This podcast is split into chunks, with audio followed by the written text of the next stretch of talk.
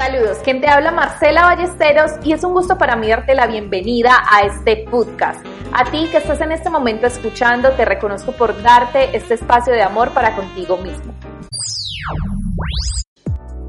En este segundo livecast de la serie Tu mente, tu mejor aliada, te voy a dar información muy práctica para que comiences a construir un diálogo interno, un diálogo que te permita establecer una relación de prosperidad y abundancia con tu mente.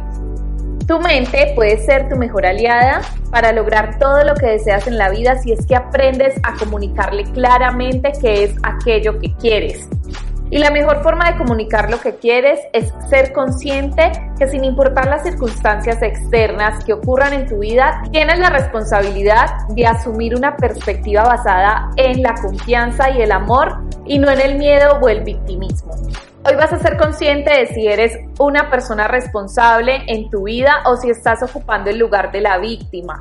Te voy a guiar paso a paso para que identifiques cuál es tu patrón de perspectiva y cómo puede ser eso la mejor oportunidad para mejorar la forma en la que hablas contigo mismo, lo cual finalmente va a determinar tus resultados. Primer paso, identifica la víctima en ti. Ser víctima es algo que es fácil y cómodo a corto plazo porque nos lleva a buscar culpables externos de nuestros malos resultados. Sin embargo, a largo plazo, es la forma en la que regularmente los seres humanos nos autosaboteamos. Cuando eres víctima, utilizas en tu comunicación y en tus oraciones conectores como es que, si hubiera, iba y el más grande y destructivo de todos, easy.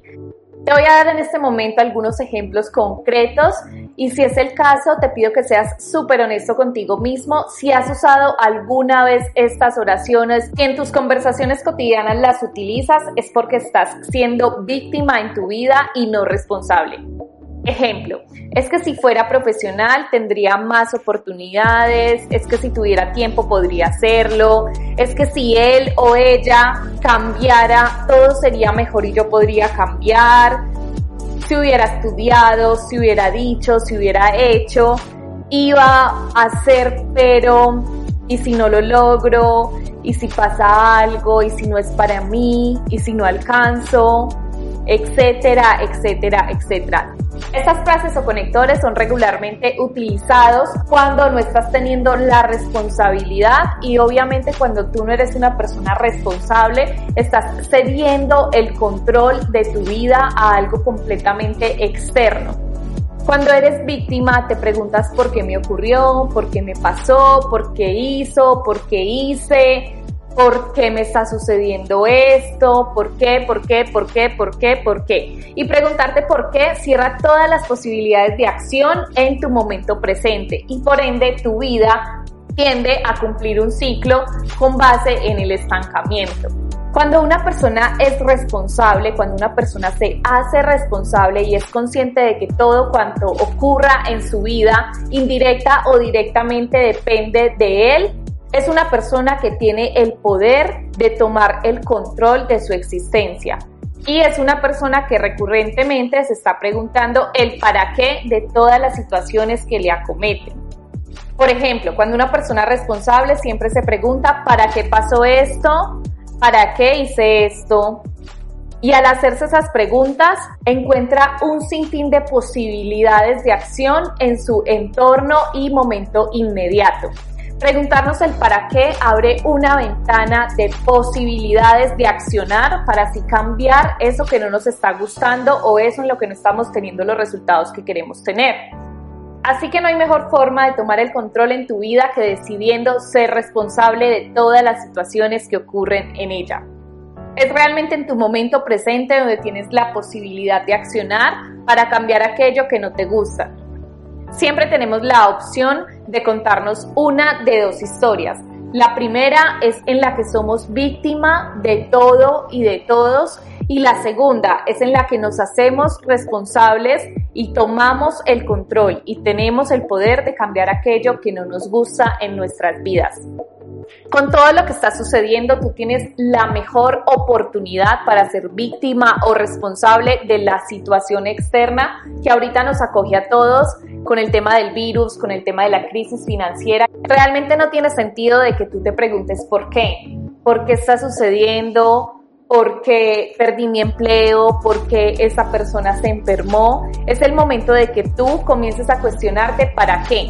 Si tienes, por ejemplo, un familiar enfermo, te puedes preguntar el para qué y no el por qué. El para qué para que te acercaras más a esa persona, para que conectaras más con tu espiritualidad. Entonces ya ves que el para qué nos abre un sinfín de posibilidades para mejorar esa situación. ¿Por qué perdí mi empleo? Realmente ahí no hay ninguna posibilidad de accionar. Por el contrario, cuando te preguntas para qué perdí mi empleo, empiezas a decir, para aprender cosas nuevas, para adaptarme a las nuevas tendencias que hoy y después de esta crisis van a dominar el mercado, para comenzar a desarrollar mi propio negocio, para invertir tiempo con mi familia e hijos, para reinventarme. Otra situación que es muy común es cuando las personas cierran una relación o se termina una relación, comienzan a preguntarse ¿por qué? ¿Por qué me dejó? ¿Por qué se fue? ¿Por qué si teníamos un hijo? ¿Por qué si llevamos X o tiempo? ¿Por qué? ¿Por qué? ¿Por qué? Cuando te comienzas a preguntar el para qué, dejas de culpar a esa persona, dejas de culparte a ti mismo y tomas acción para así en una nueva oportunidad de relación cambiar y tener la oportunidad de mejorar en todas esas cosas que en tu relación antes no funcionaron. El por qué solamente te lleva a volver a un pasado donde tú no tienes la posibilidad de accionar. Sin embargo, el para qué te permite accionar en tu momento presente. Entonces realmente las posibilidades nunca van a estar en el por qué, sino el para qué. Y esa sencilla frase y esa sencilla forma de comunicarte contigo mismo diariamente basada en el para qué va a llevar a que te conviertas en una persona 100% responsable de tu existencia. Realmente esta metodología tan simple es una metodología que todas las personas podemos aplicar para cambiar los resultados en nuestra vida. Bueno, hemos llegado al final de este podcast. Realmente esta es una información que es 100% práctica. Espero que sea de valor para tu vida y espero que a partir de hoy te preguntes el para qué de las situaciones y dejes de lado el por qué que te estanca en algo que no puedes cambiar. Fue un gusto para mí compartir esta información contigo. Suscríbete a todos nuestros canales, da like a este podcast si te ha gustado. Soy Marcela Ballesteros y nos vemos en el siguiente podcast.